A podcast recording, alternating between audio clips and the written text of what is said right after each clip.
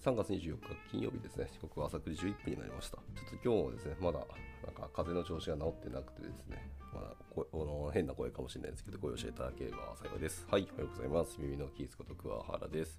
えー、ではでは本日も朝活を始めていきたいと思います。えー、本日もですね、タイトルになります、えー、スピーディングアップザ JavaScript エコシステム。あって今回は、えー、One Library at a Time というところですね、の、えー、記事を読んでいこうと思っています。で、まあ、あのこの記事はですね、まあ、シリーズものなんですけど、はい。えっ、ー、と、で、シリーズが1、2、3、4と続いていて、それですね、僕はその逆流をしてしまいまして、あのシリーズ3ですね、ところから、えーと、この記事を読んでしまったので、でそこから2、1と下がって、で読んでる途中でシリーズ4、新しいの出たので、まあ、最後に4に飛ぼうという感じで、ちょっと変則的な動きですけど、はい、えー、ご了承いただければなと思います。じゃあ、そのまま今日は、えー、シリーズ1の、えー One Library at a Time っていうところですけど、この記事の、えーと、半分まで昨日読んだので、今日はその続き、残り半分を読んでいこうと思いますけど、まあ、ちょっと、えー、半分だけなので、今日短く終わってしまうかもしれないですね。ご容赦いただければなと思います。えー、ではでは早速入っていきましょうか。昨日は、そのなんかアップストリーム PR のところですね、まで読んだよって感じですね。とポスト CSS を見たりしてて、で、その時の、まあ、実行速度のプロファイリングを見てたんですね。で、パフォーマンス悪かったんで、まあ、ブレイク出したよってところですね。で、もう一個、えっ、と、SVG ですね。SVGO っていうライブラリがあると思います。あの SVG を使う人たちは、それの最適化だったりとかでよく、えー、使うと思います。全世界の人が使ってるライブラリだと思うんですけど、そこの中で、やっぱりプロファイリング取って、実行してみた結果ですね、特に時間かかってそうなっていうものの一つに、ストロングラウンドっていうメソッドがあるんですね。でこのメソッドのあの処理をざっと中身見てみると、まあ、結局無駄な処理が入ってたりとか、これこっちの方が良くないとかですねだからあの分かりきった結果に対してあのいろんなパターンを考慮したあの処理が入ってたんですねそれが正規表現で入ってたんですけどもう完全に分かりきっている結果が見えているっていう処理があったので、まあ、それはもう完全に正規表現じゃなくて普通に JavaScript の別の関数使った方が早くないというので、えー、結果やってみましたと。ですると、まあ、この人が実行した環境下では、まあ、1.4秒ぐらい速くなっているということですね。めちゃめちゃ速くなったところですごいなと思いましたって話ですね。で、それのプルリクエストも出していますよと。はい、やっぱり正規表現周りの処理って全然遅いんですよね。っていうのがあったり、あとまあリプレイス処理とかをしてたんですよね、正規表現でガツンと値をリプレイス処理してたんですけど、まあ、それも正直に言うとやっぱ遅くなってしまうので、なるべくは正規表現の処理は入れない方が本当は早いよなとか、あとはなんか重複してあの処理の実行を行ってたんですけど、その片方ですね、重複しているので、処理自体が無駄になってしまっているものもあったんですね。でもう必ず、えー、どの関数もその処理を取らなきゃいけなくて、で100%無駄なところを通っていたっていうのがあるので、まあ、その無駄も省いて、えー、ちゃんと本来やりたい適切なところで適切な処理を走らせるみたいなことができたということですね。で、それをやった結果、えー、また、えーと、速度が0.9秒速くなったというところで、結構バカにならないスピード改善が行われたんだなというところです。ので、まあ、そのポスト CSS とか SVGO が速くなったのは、この筆者の方の、えー、プルリクのおかげなんだろうなってつくづく思いました。はい。で、今日はまた、えー、続きですね、えー、違うセクションに入っていきたいと思いますけど、もうちょっとでも SVGO の話が続くかな、これは。えー、っとですね、はい。え、続いてインライン関数とインラインキャッシュ、そして再帰性の話が来るそうですね。はい、じゃあ早速今日もそのまま入っていきましょう。え、で、モンキーズという関数はその名前からして興味をそそられるものでしたと。モンキーズっていう名前の関数があったんですね。で、えー、トレースしてみると、この関数は自身の内部で何度も呼び出されていることがあり、ということはこれは再起しているということですよね。これはある種の再起が起こっていることを強く示唆するものになります。で、これはある種の再起が起こっていると、はい、起こっていることを示す強い指標ですけど、えー、木のような構造をたどるために、えー、よく使われますと、はい、で。ある種のトラバーサルが使われるときはいつもそれがコードのホットなパスに当たる可能性がありますと。で、全てのシナリオに当てはまるわけではありませんけど、私の経験ではこれは良い経験則でしたというので、まあ、全てのパターンにあるとは限らないですけど、えー、この筆者の方の、え経験則では大体当てはまるよというパターンですね。というわけで、まあ、その処理を見ていきたい、えー、見てみてるんですけど、えー、 function pet item っていうところですね。あ、違う、 pet item、perItem です。失礼。 perItem っていう関数が定義されていて、まあ、引数に data、info、plugin、params、reverse っていう、えー、5つの引数を取るんですね。で、その中に、えー、 function monkeys っていうのが、えーと、定義されてますと。で、これはその今受け取った引数から、えーと、 items っていうものをね、ちょっと加工したですね、値を渡してあげて、で、それを引数にとって、ガチャガチャなんかやるということですね。で、items.children.filter で、まあ、とりあえずなんかデータのフィルタリングしてますと。で、えっと、 reverse と、えっと、item.children が、えー、true であれば、えー、 monkeys メソッドをもう一回実行してあげようと。で、引数の item そのまま渡してあげるというところですね。はいはい。で、えー、それをやった後に、えー、レッドケプトというところでなんか、えー、と変数で値を持ってますけど、なんかケプトイコール true になってますね。あ、これなんかフラグ的な変数ですね。っていうのをなんか関数の中で持ってて、これがメインフィルターだというコメントついてますね。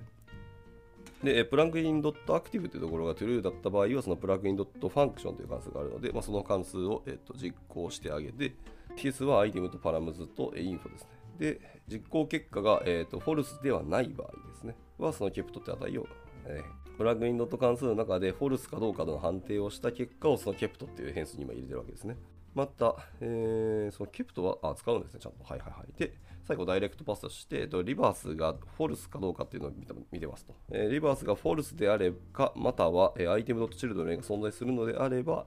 え、またモンキーズのアイテムっていうのを実行して、引数にはまた item を出してあげますと。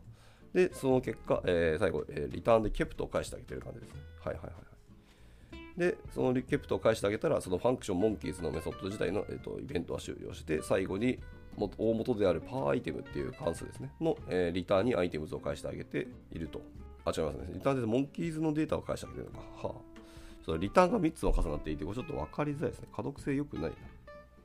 はいはいはい。っていうところをやってます。あ、そう一番内部のところはフィルターですね。フィルターした結果ですね、最後返すのはレターンの kept で、あのまあブーリアンの値を返してあげてるというようなフィルターをしていると。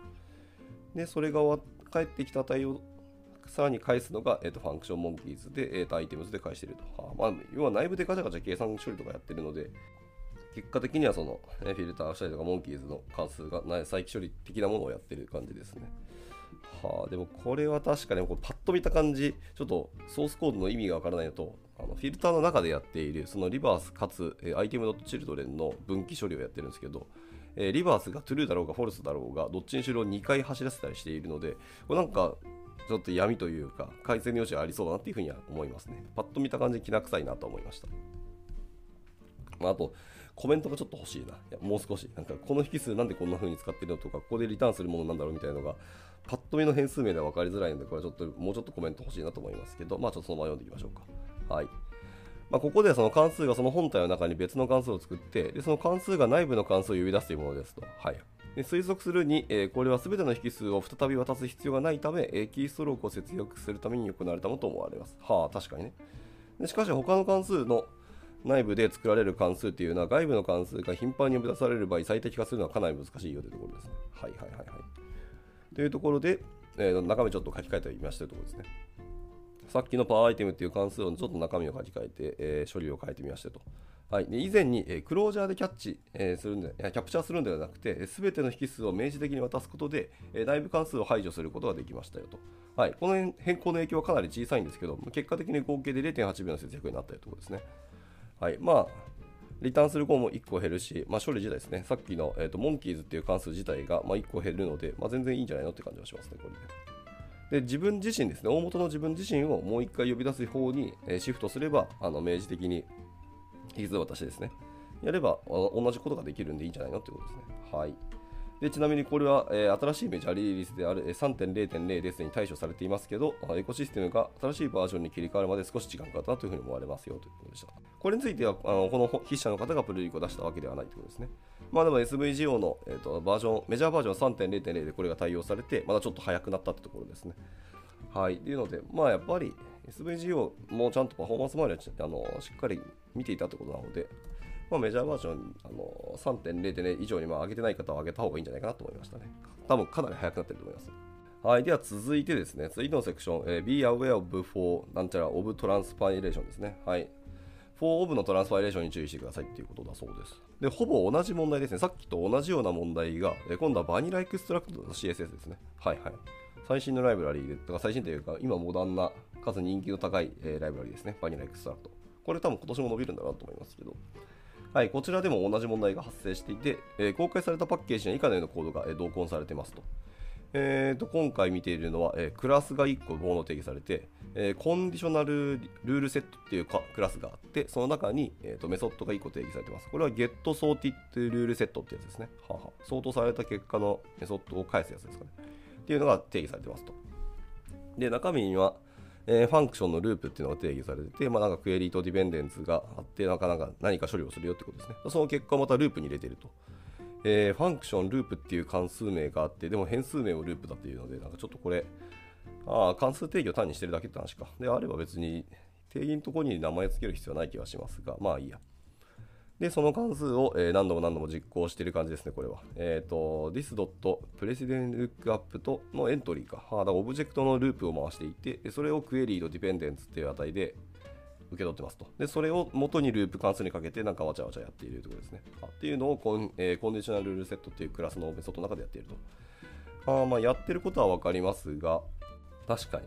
えー元のソースコードには存在しないのが確かにこの数の面白いことですね。で、原点ではループの、えー、点々点とですね、for of の、えーループの規約になっているので、この辺の処理が、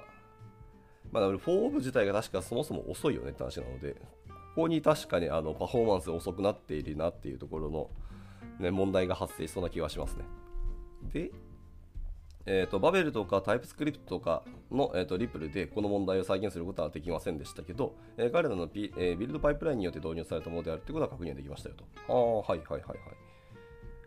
で、えービルドツールの抽象化を共有しているようなので、もう少し多くのプロジェクトはこの影響を受けているものと思われます。というわけで、とりあえず、 node modules のローカルで、えーパッチを当てたところ、ビルド時間がさらに0.9秒改善されたので満足ですと。あーこれはプルリクを出してはいないわけですし、ちょっと影響範囲が広いので、えーやめているということですね。はい、で、まあ、一応確かにですね、さっき見ているソースコードを見たんですけど、なんか変数名の頭がバーから始まってたり、アンスコループだったりするんですね、厳密に言うと。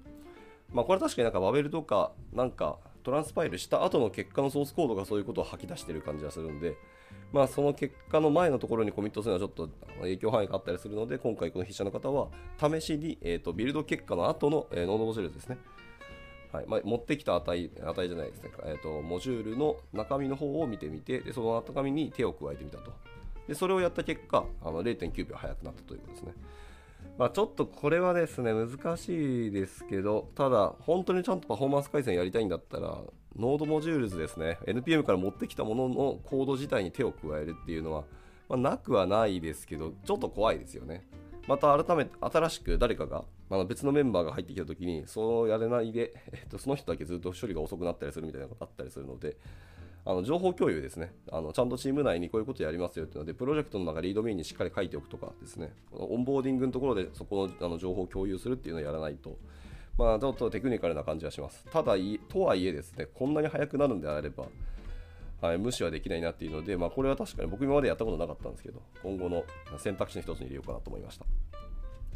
というので、まあ、依存ライブラリーが、まあ、どれだけ有名なものだったり、いろんな人がコメントしたり、GitHub スターがついたところでパフォーマンスが速いかどうかっていうのは別の話ではあるのでし、はいまあ、この何日間、このずっとスピーディングアップザ、JavaScript エコシステムっていう記事を読んでるんですけど、まあ、どのライブラリーでもまだまだパフォーマンス改善の余地っていうのはいくらでも隠れてるんだっていうのはつくづく思いました。ので、はい、その辺を追っていくのは確かにいいかもなっていうのは思いましたね。もうなんか一個一個のライブラリー、まあ、有名どころだとしても自分自身で、あの実際にプロファイリング取ってみてみるといろんなものが見えて面白いかもしれないですね。はい。では続きまして、えっ、と、 semver ですね。はい。 semver の不思議なケースっていうところのセクションに入ります。えーこの件に関しては何か設定が間違っているのかよくわかりません。はあ、そうなんや。え基本的に、えプロファイルっていうのはファイルをトランスパイルするたびに、えバベルの全コンフィギュレーションが常に新しく読み込まれるってことをまあ示しましたと。そうね。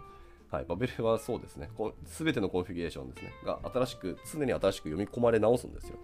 まあ、それ自体は結構オーバーヘッドな感じはしますけど。で、その話もしました。で、えっ、と、続けていきますが、なんか、一個プロファイリングの、えー画像ファイルがペット貼られてて、また今回も重いのが一つ見つかりましたと。はい、ちょっとスクリーンショットでは分かりにくいんですけど、多くの時間を割いている機能の一つに NPM の CLI と同じパッケージである、えー、セムバーパッケージのコードがありましたと。はいまあ、正直この人は驚いたと。えーセムバーがバベルと何の関係があるんだとか思っていて、まあ、思い当たる節があるとすれば、まあえーバベルスラッシュのプリセット演文の、えーブラウザーリストのターゲットがパースするためのものですよと。はあははあ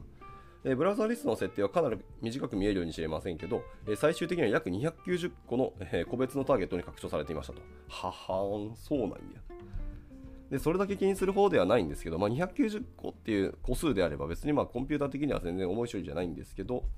えー、検証関数を使うと配分コストを見逃しがちなので、まあ、そこにちょっと注目をしましたと。で、バベルのコードベースでは少し広がっていますけど、基本的にブラウザターゲットのバージョンは1000バー文字列10から、10.0.0に変換され、バリデーションされていますと。これらのバージョン番号の中にはすでに1000バーのフォーマットと一致しているものもあります。で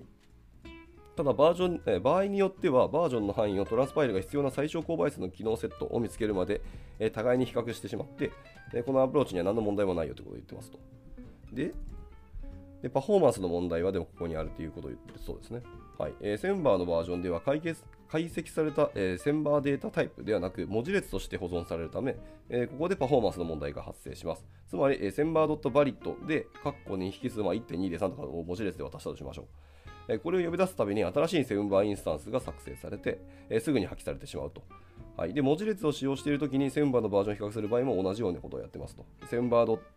.lt ですね。で、1.2.3と9.8.7みたいな文字列で引きまた渡してあげて実行すると。で、これがトレースでセンバーが目立つ理由になりますと。はあ、なるほどですね。で、再度、ノード文字列でローカルにパッチすることで、さらに4.7秒ビルド時間を短縮することができましたということですね。はあ。すぐに破棄してしまうのはちょっともったいないですね。一度1000番あのインスタンス作ったらそれ使い回した方が絶対早いと思いますね。はい、ドットバリットとかドット LT とかいろんなメソッドで使うと思うので、まあ、そういうことをこの人は、えー、ローカルの中でやったら、えー、4.7秒早くなったということですね。これもなんかまあ割とパッチ当てたんならそれプルリク出してほしいんですけどね。ここまであの改善したんならあればですけど。はい。じゃあ最後ちょっとこう、えー、と難しい内容で今日もあれだったんですけど、コンクルージョンに行きたいと思います。はい。えー、この時点で私は見るのをやめましたと。まあ、他にもたくさんあるし、同じように、あのー、プロファイリングを取ってみれば見れることはたくさんあるんでしょうけど、一旦この人は、えー、ポスト CSS と SVGO と、えー、その他もいろんなライブラリありますけど、複数2、3個ですね。あともう2、3個見て終わったようですね。はいまあ、一般的なライブラリにはこのような小さなパフォーマンス問題がもっとたくさんあるようには思われます。えー、今日は主にビルドツールを見てきましたけど、UI コンポーネントや他のライブラリにも大抵同じような、え性能的な問題がありますと。えー、これで Go とか Rust の性能に匹敵するのでしょうかっていうのはその本来の問いですね。最近はその Rust とか Go のあの対等がすごく大きくて、まあ、この辺が速くて JavaScript は遅いよねっていう話が、まあ、あって、まあ、JavaScript の処理自体はま確かに遅いんですけど、実行速度自体が遅いんですけど、でも遅い理由はそんなんかパッケージだったり使い方だったりとか、ソースコードが悪かったりするんじゃないのっていうのはこの人のその発端というか、スタートの観点だったので、はい。まあ、じゃあ、もう、現代に戻って Go とか Rust の性能にやっぱり匹敵するのかということですけど、まあ、結果的にはやっぱり言語速度があるので、えー、可能性はやっぱり低いですよということはおっしゃってます。まあ、しかし、現在の JavaScript のツールは今より速くなる可能性は全然あるので、えー、一概に、悲観的な目線で見る必要もないなってことです。はい、そしてこの記事で調べたことは多かれ少なかれ、まあ、氷山の一角に過ぎないので、はい、皆さんの方でも注目してくださいと。で、一応、続いて、あ、このシリーズですね、えパート2のシリーズに続きますよっていうので、この記事は締められておりました。で、まあ、パート2は昨日、前回ですかね、読んで、前々回読んでた、えっと、モジュールリゾリューションですね。はい、モジュール解決のところです。はい、あの、まあ、NPM でインストールした後に、えパッケージモジュールをインポートするか、それともあの相対パスでインポートするか、絶対パスでインポートするかっていう3つのあのモジュール解決のパターンがあるんですけど、この3つのパターンについて、やっぱり一番遅くなったりする可能性が高いのは、えー、パッケージそのものをインポートするやつですね。NPM から持ってきたパッケージをインポートするパターンが、やっぱりパフォーマンス遅くなる余地がすごくありそうだよねっていうところを見てました。はい。まあ、この記事もすごく素晴らしいので、ぜひ皆さんの方でも読んでみていただければなと思います。じゃあ、えっ、と、今日はですね、パート1、ポスト CSS、SVGO& メニモアっていう記事ですけど、これの、え後半を読んでいきました。はい。じゃあ明日はですね、えー、最新のパート4ですね、NPM スクリプツのところのパフォーマンス改善のお話をちょっと読んでいこうと思います。はい。まあ、NPM スクリプツもちょっとあれですね、プロファイリング見たことないんですけど プロファイリング画像をちょっとパッと貼られてるの見たんですけど、Loadings NPM binaries expensive って書いてるくらい、まあ、のめちゃめちゃ時間かかったり長いので、これの改善がどれだけできたかはちょっと気になるので、はい、また明日も、えー、パフォーマンス改善の記事を読んでいこうと思います。はい、では、えー、っと今日の朝活こちらで以上にしたいと思います。今日は、えー、ネブさんですね、ご参加いただきありがとうございます。はい。金曜日ですね、しっかり今日も、えー、締めていただいて、また土日休んでいっていただけたらと思います。というところで、もうもう3月ももう終わりますね、本当に。3月、今月の、えー、最終、最終？そうですね。今月最後の土日がもう目の前って感じなので、はい、いや、早いな。びっくりですね。うちはその12月締めなので、すでに四半第一四半期が終わるというところで、いや、本当に今年も進捗大丈夫かって思いながらですけど、はい、まあ、しっかり3月の振り返りもしつつ、また4月から新入社員も入ってくるので、えー、切り替えて、切り替えていけたらなと思います。はい、じゃあ、えー、終了したいと思います。お疲れ様でした。